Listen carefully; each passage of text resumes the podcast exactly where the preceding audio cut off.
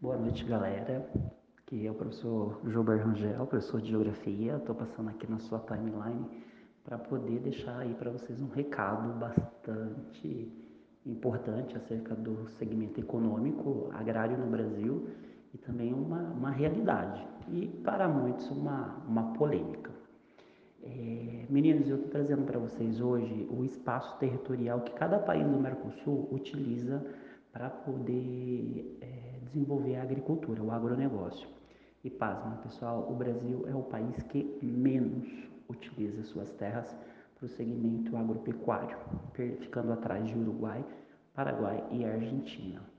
Os uruguaios, pessoal, são, né, na verdade, os que mais utilizam o seu território, né, o maior percentual do seu território para o desenvolvimento da agricultura, e o Brasil utiliza apenas 33,9% de suas terras para o segmento agrícola.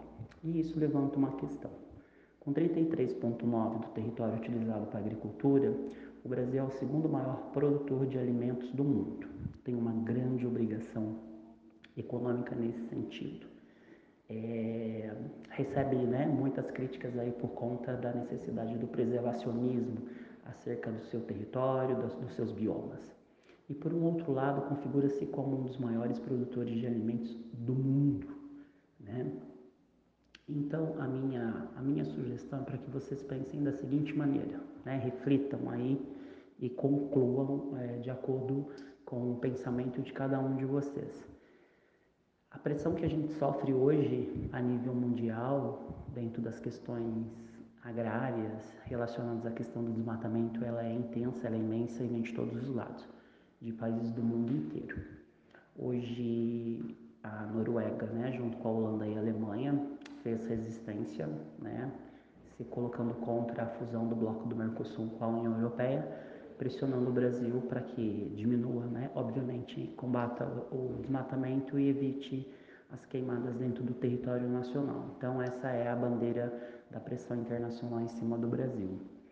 E, e por um outro lado nós temos esse esse quadro, né, de um país que hoje consegue sustentar mais de 2 bilhões, né? quase, aliás, quase 2 bilhão de, bilhões de pessoas no mundo com um alimento que daqui é retirado, que do nosso solo é retirado. Então, pessoal, é, essa minha dica é para que vocês compreendam um pouquinho mais do panorama a nível Brasil, a nível utilização das nossas terras para o segmento agropecuário. E deixo aí para vocês, né, esse cenário, né, diante das questões do Enem, que provavelmente virá aí com né, questões relacionadas a essa questão muito mais, né, bem mais pró, pró Estado, pró governo, em detrimento à produção substancial de alimentos que realmente sai aqui do nosso país. É, então essa é a minha dica aí para vocês. Espero que vocês tenham curtido e aguardem novidades uh, nos próximos dias. Um beijo para todos, até mais.